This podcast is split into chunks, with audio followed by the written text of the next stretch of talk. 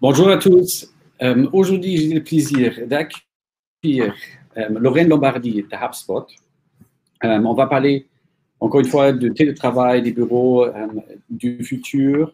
On va parler aussi beaucoup plus de culture de l'entreprise. On en a déjà discuté dans le passé. On a constaté que c'est difficile de travailler sur la culture, de renforcer la culture pendant cette période où on est beaucoup en télétravail, où les équipes ne peuvent pas se rencontrer physiquement. Et euh, c'est justement le travail et le métier euh, de Lorraine euh, qui va nous, en parler, qui va nous dire comment elle fait chez HubSpot. Et vous allez, vous allez voir, donc, elle est donc connaisseur du métier. Elle a des bonnes idées, des bonnes pratiques. Elle est d'ailleurs d'une culture franco-brésilienne. J'ai appris ça juste avant. euh, euh, et euh, avec un accent très, très charmant. Vous allez voir. Et ce qui pour commencer avec une petite anecdote, donc une question que je posais, quand le Brésil joue contre l'Italie, elle est pour le Brésil. Donc, ça, c'est l'introduction. Je laisse, Lorraine, je te laisse te présenter et on rentre dans le sujet.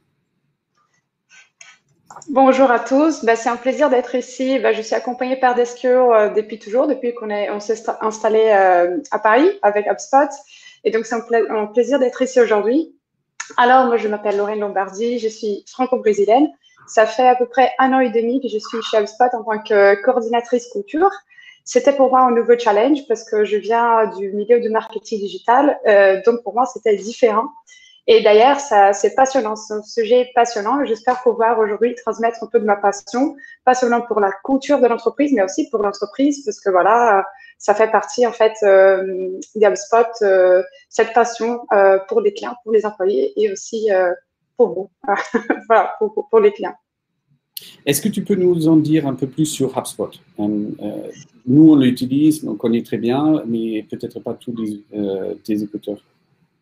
Oui, bien sûr. Donc, HubSpot, on est une société euh, SaaS euh, en marketing. Euh, on a déjà 86 000 clients partout dans le monde. C'est une société qui, est ancrée en fait dans ses valeurs. Donc, on met, les clients toujours au centre de nos activités. On est, pour ça, on est très bien localisé. On est dans plus de 120 pays pour accompagner ses clients. On a à peu près 4000 salariés dans le monde entier. Et on est installé à Paris depuis mai 2019. Euh, et on est un peu partout euh, en Europe, pareil, comme à Dublin, à Berlin, euh, en Belgique. Et bah, voilà, bientôt, on ne sait pas, mais bientôt dans d'autres pays en Europe aussi. Très bien. Et donc, comment ça se passe en ce moment Est-ce que les équipes de HubSpot travaillent dans les bureaux? Est-ce que vous êtes en télétravail? Comment est cette situation? Alors, pour l'instant, ce qu'on a, on a un tiers de notre équipe qui est au bureau et euh, l'autre partie de notre équipe euh, reste euh, chez eux en télétravail. D'ailleurs, on a un système en fait d'options, donc c'est pas obligatoire. Les personnes ne doivent pas aller au bureau ou ne doivent pas rester à la maison. Donc, on, leur donne la possibilité de choisir entre rester à la maison, continuer à faire du télétravail ou rentrer au bureau. Et donc, avec cette système, avec ces systèmes, on a un tiers de personnes qui ont fait l'option de rentrer au bureau et travailler un peu à côté des équipes parce que comme ça voilà, c'est bien aussi pour la morale. Et ça, c'est la même chose dans tous les pays ou ça, c'est la France? Oui, c'est exactement la même chose dans tous les pays. Donc d'abord, comme toutes les entreprises, on a fait, euh, on a fermé tous nos, tous nos bureaux en mars. Et puis après, ce qu'on a fait, on a regardé un peu la situation, la situation, comme ça évoluait dans chaque pays, et on a décidé, dans les cas par cas, de travailler sur les cas par cas et voir, euh, par exemple, les personnes qui avaient besoin vraiment de rentrer au bureau, euh, les personnes qui avaient plusieurs enfants en charge, les personnes qui étaient dans, des appartements assez petits, surtout nos employés à Paris. Je pense que tout le monde qui est sur Paris euh, veut comprendre. Donc les gens qui étaient dans les petits appartements, etc. Donc ces gens-là, ils ont signalé euh, qu'ils avaient besoin de rentrer. Donc on a commencé à faire un peu euh, à, regarder un peu les cas par cas. Et on a créé ces systèmes où les personnes peuvent opter de venir au bureau ou de ne pas venir au bureau euh, selon euh, leurs besoins, leurs envies, possibilités, bien sûr. Donc, on ne peut pas voir tout le monde à la fois au bureau. Et c'est pour ça qu'on a une limite euh, qui a été imposée aussi aux alentours de 25 à 30 de, de, nos effectifs dans chaque, euh, dans chaque bureau. Et ça, c'est pour, euh, pour tous, les, tous les bureaux dans le monde entier. Et c'est très. Le, le, choix est avec euh, les employés. Donc, vous faites confiance, vous dites, selon vos besoins, vous venez au bureau ou vous restez à la maison. Oui, c'est ça. Ça, en fait, c'est une chose que bah, ça fait partie de notre culture. C'est vraiment de laisser aux employés les choix. Euh, et d'avoir aussi la responsabilité de leur choix. Ça, c'est une des valeurs qui figure d'ailleurs dans notre code culture. Et donc, euh, bah, on les laisse le choix. Et vraiment, euh, c'est un système où on se propose de venir au bureau, ou soit on opte pour venir au bureau, vraiment si on a besoin, si on a envie, en laissant la place sinon, au contraire, pour les gens qui ont besoin plus que nous. Donc, on fait euh, ces systèmes-là. Et comme on a ça, on a cette idée de flexibilité et plus de responsabilité, faire preuve de bon sens, on dit ça. Euh, donc, voilà, on s'est dit, on laisse aux employés le choix parce qu'ils vont respecter quand même euh, leurs collègues, l'entreprise et surtout les clients. Très bien. Et qu'est-ce que vous faites Si j'ai bien compris, vous, vous donnez aussi des moyens aux salariés pour s'équiper?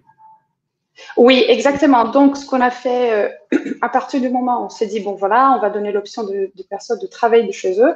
Bien sûr, il faut qu'ils aient les moyens de le faire parce que ce n'est pas tout le monde qui compte déjà avec un bureau à la maison, avec de chaises adaptées, avec un écran, etc. Et donc, ce qu'on s'est dit, on va donner, euh, c'était une prime spéciale euh, cette année. de 1000 euros par employé. et ça, je pense que c'est une pratique qui se passe en ces moments dans toute l'industrie euh, IT, euh, technologie. Et donc, je pense que voilà, avec ces 1000 euros-là, on, donne aux employés les moyens d'acheter en fait des outils qui vont leur permettre d'effectuer bon, bon travail, même de chez eux, même depuis chez eux. Donc, acheter un écran, un siège, euh, un souris, bah, tout ce qu'il faut vraiment pour bien travailler de chez eux. Ça, c'est très bien.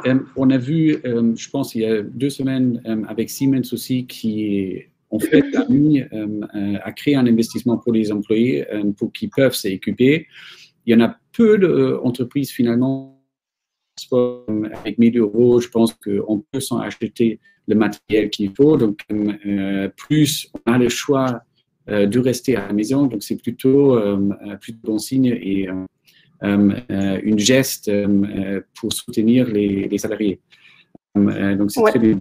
Si, si on prend le, le marché HubSpot, est-ce qu'on peut dire c'est une entreprise qui bénéficie euh, potentiellement aussi un peu de l'évolution euh, qu'on est en train de vivre euh, parce que les sociétés, les PME, les, sociétés générales, en fait, doivent se digitaliser. Donc, ils souscrivent au service de HubSpot ils utilisent de plus en plus de, logiciels.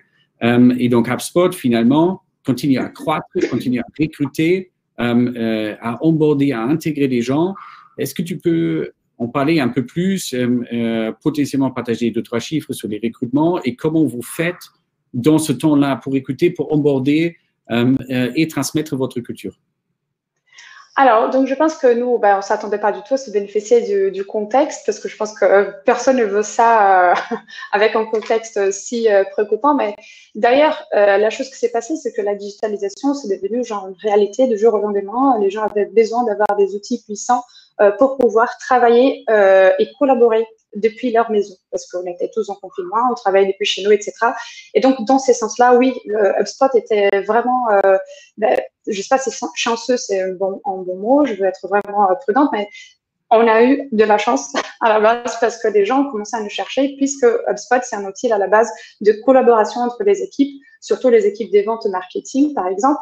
Et donc, euh, oui, on a vu vraiment euh, une croissance exponentielle euh, de, la recherche pour ces genres d'outils, de logiciels.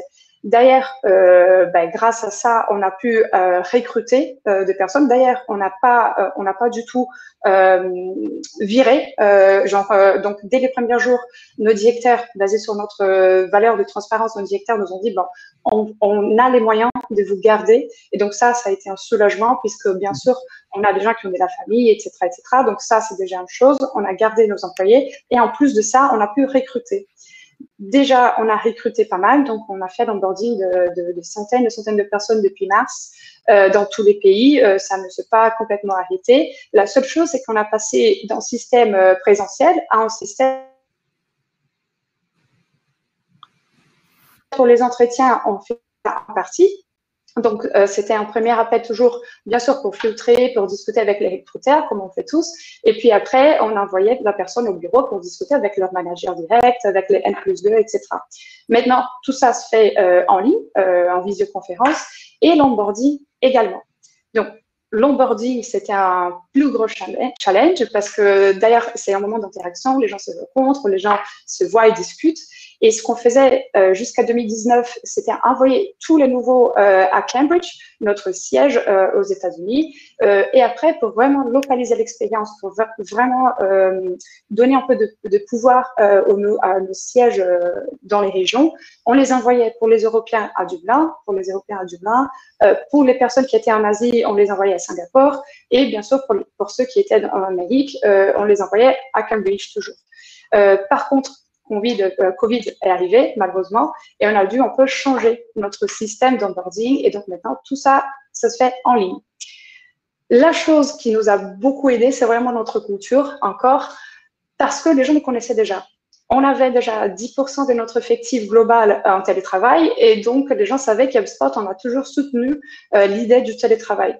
Et donc, on était déjà préparé, entre guillemets, pour travailler à distance, puisque bien sûr, il faut manager ses, ses équipes, etc.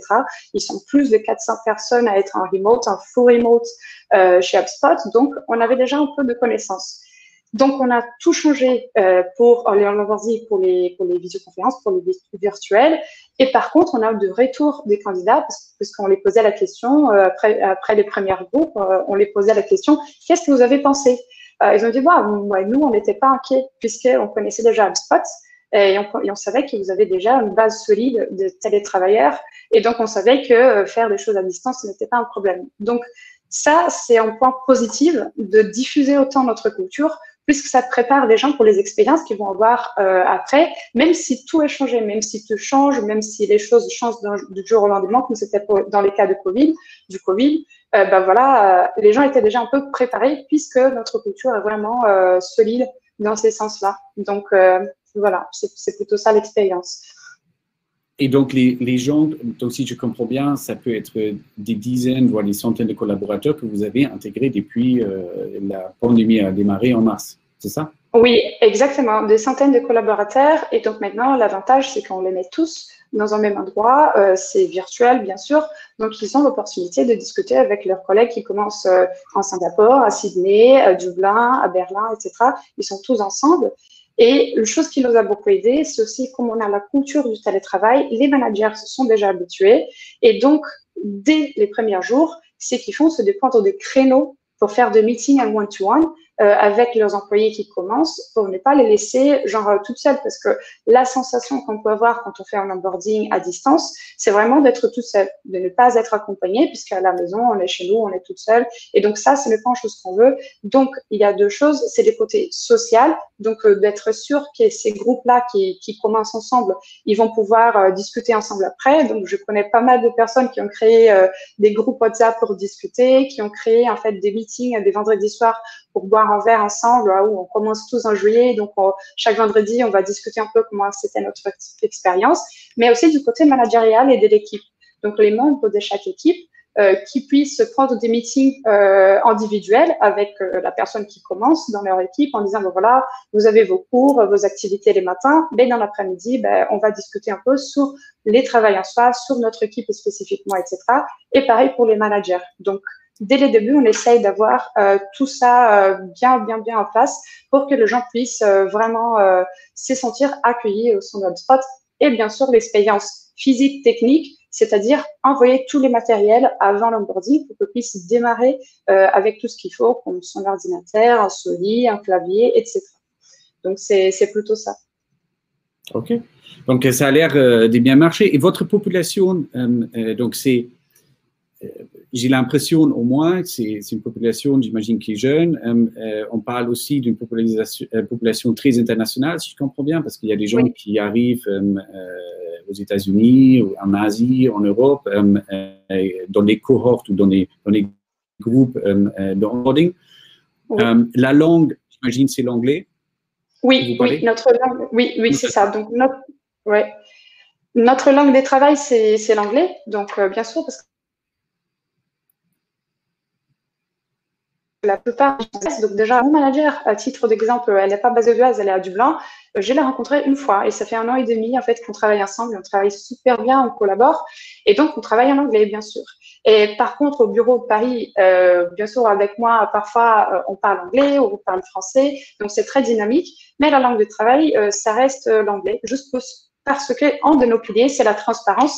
Euh, c'est dans notre code de culture. Et pour la transparence, il faut qu'on parle vraiment que tout le monde puisse comprendre. pour nos rapports, pour, euh, euh, pour nos communications mail, etc. vraiment, il faut que ce soit en anglais pour que tout le monde puisse comprendre et pour que tout le monde puisse avoir accès. Donc, c'est pour ça qu'on a une langue de travail et c'est donc l'anglais. Super. J'aimerais bien parler un peu plus de, de toi, de ton rôle.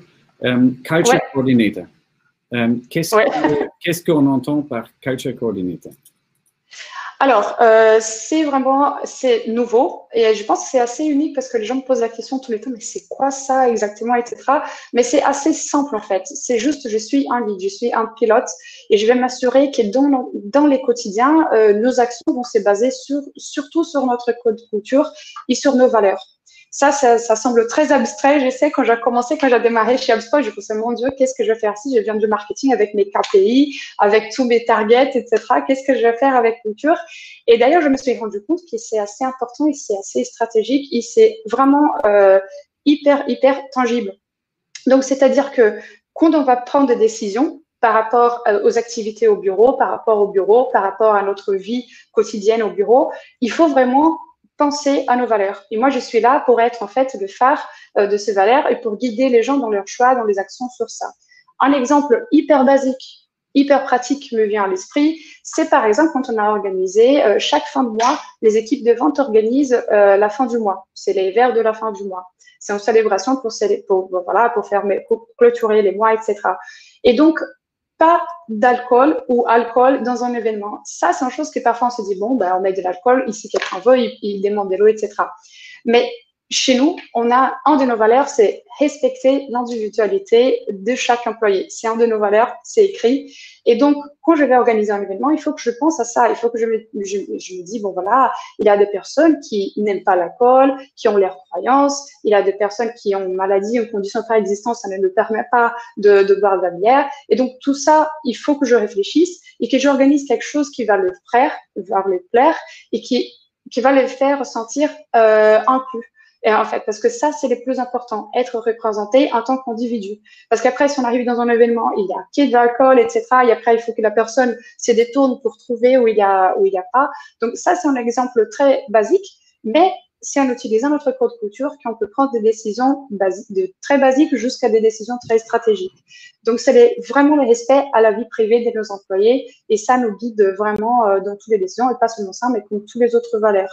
Et donc ça, c'est mon rôle, c'est de vraiment euh, guider les managers quand ils organisent des événements, et moi-même quand j'organise des événements, des actions, des activités, euh, de, voilà, de le faire en se basant sur notre code culture et sur nos valeurs. Ça, c'est hyper important, et c'est comme ça qu'on va euh, d'ailleurs après mesurer les succès et la rélevance, la signification de, de cet événement ou, ou pas. Donc, on parle d'événements. Comment tu fais maintenant, quand les gens ne peuvent pas se voir? Comment tu Alors, la culture euh, euh, pendant la pandémie? Alors, quand on a rentré en confinement, pour moi, c'était waouh, qu'est-ce que je vais faire avec ça? Puisque tout ce qu'on faisait, pour moi, c'est créer les liens et créer euh, l'idée d'équipe, d'ensemble. Et donc, on était tous ensemble au bureau, on partait, on sortait. Donc, après les confinements, je me suis dit, bah, l'idée reste la même, sauf que le moyen, les outils vont être différents. Donc, c'est respecter l'individualité, euh, augmenter les représentativités, etc. Sauf que maintenant, on fait ça en ligne. Et donc, euh, j'ai organisé pas mal d'événements pendant les confinements. J'ai organisé entre, je pense que 19 ou 25 événements de avril jusqu'à juillet. Euh, et tout en réfléchissant sur ces points-là que je viens de dire, euh, qui sont basés sur notre code culture. Et donc, j'ai organisé ces événements en ligne. Alors, comme on a les respects pour la vie privée des employés, comme de nos valeurs, je devais réfléchir à plusieurs thèmes, à thématiques. Donc, bah, bien sûr, j'ai organisé yoga, mais il y a des gens qui ne font pas du sport, et ça, c'est OK. Et donc, j'ai organisé des choses sur, par exemple, la philosophie comment est-ce que les philosophes regardaient euh, les confinements euh, dans leur époque. Et donc, j'ai plusieurs discussions, plusieurs choses différentes, donc plusieurs... Euh, c'était vraiment ça. C'était regrouper, rassembler les gens, rassembler les gens, en respectant leur vie privée, en respectant leur moment aussi, puisque ce n'était pas facile pour tout le monde, et donc vraiment respectant leur temps. Ça, c'est aussi une chose très importante quand on organise un événement en ligne, c'est respecter leur agenda. Moi, je suis dans un bureau euh, quasi 100% sales. Donc, ils sont, euh, ils, sont ils sont au téléphone toute la journée.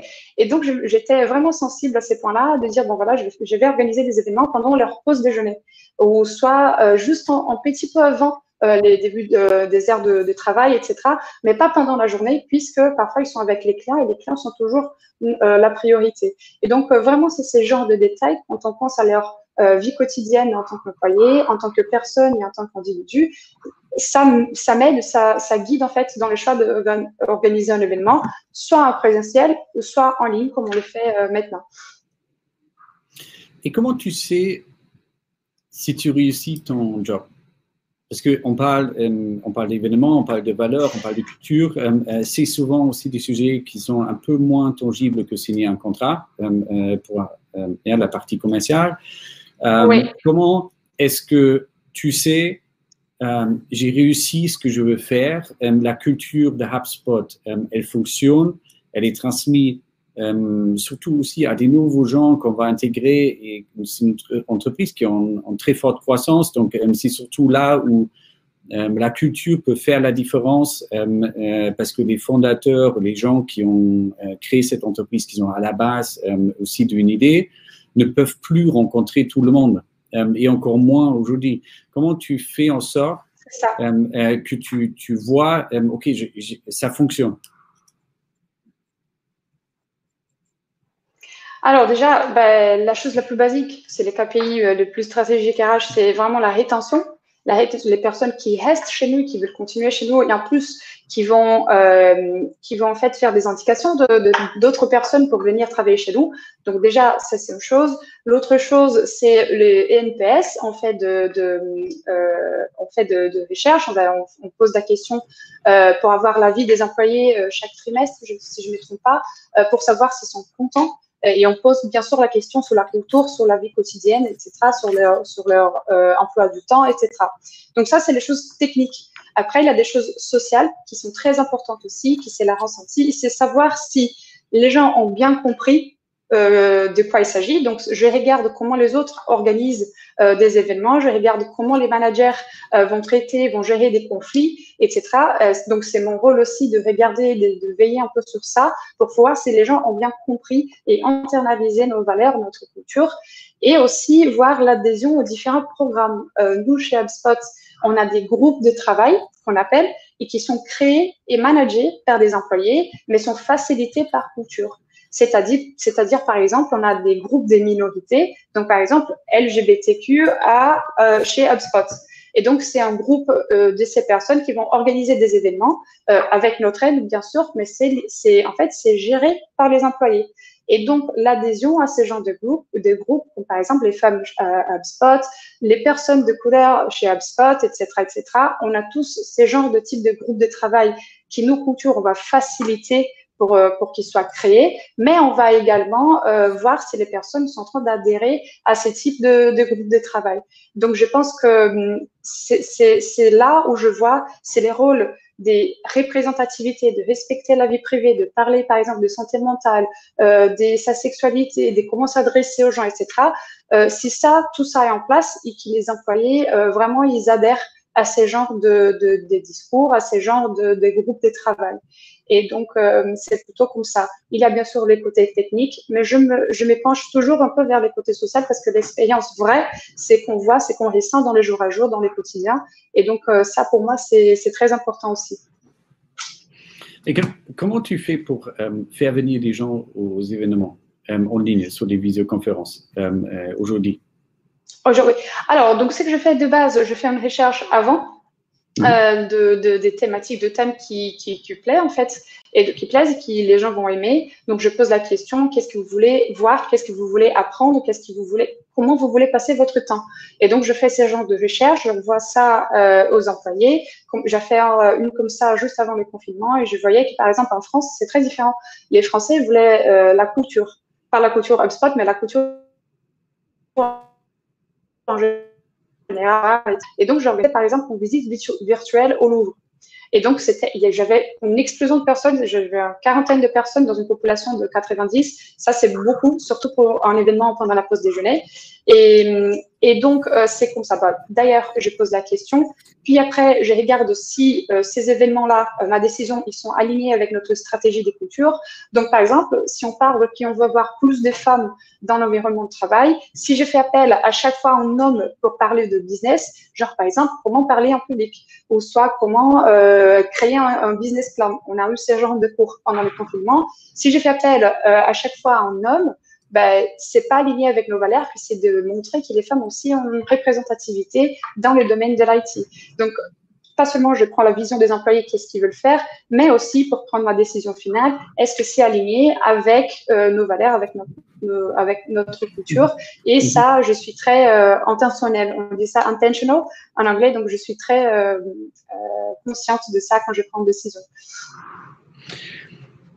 tout ça, toutes les valeurs, ils sont fondés dans un document qui s'appelle Code Culture. C'est ça? Oui, c'est ça, justement. Oui, ouais, exactement. Et donc, tu, peux nous dire ce qu'il y a dedans, comment vous communiquez là-dessus, où est-ce qu'on peut trouver Je pense Jules, il vient de le partager, il est transparent aussi pour tout le monde, même en dehors de HubSpot. Euh, euh, peut-être euh, si tu peux citer quelques, certaines valeurs, parlons-en un peu de ça. Oui, bien sûr. Donc, c'est les codes couture. Ça a été écrit euh, par euh, Darmesh, c'est un de nos fondateurs. Euh, ben voilà. Et je pense que ça, c'est très important puisque dans une entreprise, la couture, elle va se passer. Hein. C'est les conversations qu'on a dans les cafés, c'est l'interaction entre le manager et son employé, c'est la direction qui communique à ses employés. Tout ça, c'est la couture. C'est juste que nous, pour la faire plus stratégique, on a essayé de regrouper tous les valeurs qui nous on voyait qui se passaient déjà chez nous et de le mettre par écrit, et en fait, de le mettre tous par écrit pour qu'on puisse tous avoir un ordre, pour qu'on puisse tous savoir comment se porter au sein de l'entreprise, mais surtout auprès de nos clients euh, et de nos équipes à l'interne. Et donc ça, il a écrit. Euh, Là-dedans, on a pas mal d'informations. Je pense qu'il y a une centaine de pages en anglais, euh, 90, je pense à peu près en français. Et d'ailleurs, ce qu'il y a, c'est juste euh, quels sont les guides, euh, quelles sont les, les, grandes lignes qui nous guident en fait dans, notre quotidien pour tout ce qu'on a? Donc, par exemple, en des valeurs qu'on a, c'est vraiment assurer la qualité de vie au travail. Ça, pour nous, c'est hyper important et on respecte vraiment euh, les choix individuels de chaque individu parce que en autre de nos valeurs, c'est responsabiliser nos employés. Donc, avec ces deux valeurs-là, c'est effectivement possible parce que si quelqu'un, si on va respecter la vie de, l'employé, donc c'est-à-dire, par exemple, moi, je fais un cours au Louvre, à l'école du Louvre, les matins, et j'y arrive à 10 heures, mardi et mercredi. Mon, mon manager, il est au courant. Et je les responsabilise si jamais il y a un client qui n'a pas eu de réponse les mercredis à 10 heures du matin parce que moi j'étais au cours. Donc nous, on est responsabilisés par nos choix, euh, mais on a aussi une liberté puisqu'on peut avoir une vie privée et ils vont respecter notre vie privée euh, à côté du travail. Donc je pense que les codes couture, euh, c'est juste pour nous guider et pour nous montrer que oui, vous avez beaucoup de liberté, des flexibilités et aussi, mais aussi vous êtes responsable de vos actions et toujours mhm. mettre euh, dans les hiérarchies de nos décisions mhm. les clients, mhm. l'équipe et puis euh, l'individu à la fin. Donc euh, voilà, après, c'est aussi une façon de répondre aux tendances du marché. Ça, c'est très important. Si quelqu'un veut créer un code culture, c'est vraiment répondre aux besoins du marché. Il n'est pas à écrire une chose figée, quelque chose qui ne va pas bouger. Puisque il y a quelques années, les gens pensaient qu'il y a la retraite, qu'il s'arrêtait, etc. Et aujourd'hui, les gens veulent être, veulent être épanouis, ils veulent être contents au travail. Et pour nous, c'est pour ça que notre code de culture, il va, il va comprendre à chaque fois qu'est-ce que le marché demande, qu'est-ce que, le, que les candidats demandent, qui rentrent bien sûr dans nos valeurs, mais on va s'adapter aux tendances aussi. Parce que pour nous, c'est important de suivre le marché et voir vraiment qu'est-ce mmh. que les employés demandent. Donc, dans notre code culture. Oui. Pardon, euh, fini. Non, non, non, c'est ça qu'on trouve en fait dans ces codes couture. C'est vraiment les tendances et puis ce qu'on euh, qu'on a regroupé qui va nous guider en fait pour nos décisions en tant qu'individu, équipier, coéquipier ou, euh, ou manager ou directeur. Je vais juste les lire parce que je trouve intéressant qu'en en fait on trouve un bon équilibre euh, dans les valeurs. donc remplir notre mission et nos objectifs parce que les sociétés ont aussi un sens, ils sont là pour faire quelque chose ils sont là pour servir leurs clients. Donc, le deuxième, c'est placer nos clients au centre de nos efforts, euh, euh, faire preuve de transparence, euh, hein, comment est-ce qu'on opère, responsabilité, responsabiliser nos employés, créer un cadre de travail motivant, cultiver les différences et la remise en question, assurer la qualité du au travail. Donc, c'est assez équilibré entre les objectifs à la fois de la société euh, euh, en respectant ou en mettant euh, en avant les clients, les salariés, beaucoup de points d'ailleurs sur les équipes et sur les salariés. Et, voilà, c'est je pense c'est un bon exemple pour ceux qui nous écoutent et qui ont peut-être aussi comme ambition de, créer déjà une entreprise de cette ampleur avec quelques milliers de, salariés à travers le monde. c'est bien fait, c'est assez complet, euh, euh, ça peut être un bon exemple pour, euh, pour s'orienter, pour développer sa propre, son propre culture code, code culture, comme vous dites chez HubSpot. à la fin, peut-être, est-ce que tu as, parce que toi, c'est ton métier, et ça aussi, c'est un statement ou c'est un, c'est un choix. Donc, si quelqu'un se dit, moi, je vais créer un poste culture coordinator, ça veut dire que je le place en priorité euh, euh, c'est quelque chose dans lequel je vais investir. Est-ce que tu peux conseiller peut-être, euh, ou deux, trois, deux, trois conseils à donner pour des gens qui ont peut-être envie de faire la même chose, donc créer ce poste-là, qu'est-ce qui est important, ou deuxièmement, pour ceux qui n'ont pas forcément le luxe, on va dire, ou pas encore les moyens pour avoir une personne dédiée à ce poste-là, c'est quoi les bases, c'est quoi les premières steps, euh, euh, c'est quoi les, premières étapes à faire, à créer pour qu'on puisse transmettre la culture, assurer la culture au sein de l'entreprise? Oui, alors il y a deux choses, euh, je pense pas. La première, c'est très philosophique. c'est vraiment savoir qui vous voulez être. être. Parce qu'après, euh, pour nous, dès le début, c'était nos fondateurs qui ont créé, pas créé, mais qui ont décidé, euh, on va être flexible, etc. C'est ça où on veut aller. Donc, c'est vraiment important que quelqu'un puisse dire, c'est ça où on veut aller. Mais par contre, de l'autre côté, il faut voir qu'est-ce que se passe déjà, qu'est-ce que les gens font déjà. Parce que parfois, il y a des initiatives que les directeurs, les managers ne sont pas au courant, mais qui se passent déjà au niveau des employés. Et ça, c'est très important de ne pas imposer d'un jour l'autre euh, la culture que vous voulez créer, mais de regarder, être bien attentive à ce, qui se passe déjà. Des groupes de sport, des groupes de travail, euh, des groupes WhatsApp pour discuter, euh, je sais pas, l'histoire, l'art, etc. Donc, regardez qu'est-ce qui se passe déjà, mais combinez ça avec euh, votre vision du futur.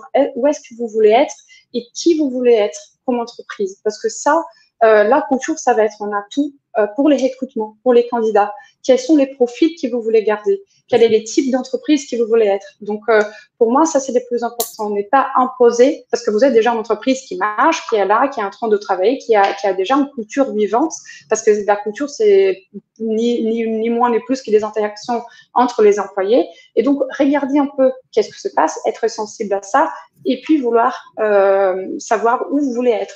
Donc, c'est un peu philosophique, mais c'est aussi stratégique. Et connaître les candidats qui vous voulez vraiment embaucher et garder euh, chez vous. Donc, ça, c'est très important. Après, mettre ça euh, par écrit, je trouve que c'est important, puisque ça, en tant que culture coordinateur, ça, c'est genre, ça me guide énormément. Euh, mais les plus importants, c'est de vraiment les vivre. De, mettre ça dans tout ce que vous faites, les recrutements, la description de poste, euh, les entretiens, etc.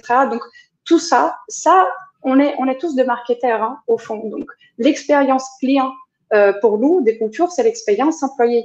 Dès les candidats qui est là, qui ne nous mmh. connaît pas, jusqu'à, ben voilà, jusqu'à euh, jusqu'à la personne qui travaille avec nous, hop, depuis des années. Donc ça, c'est les plus importants.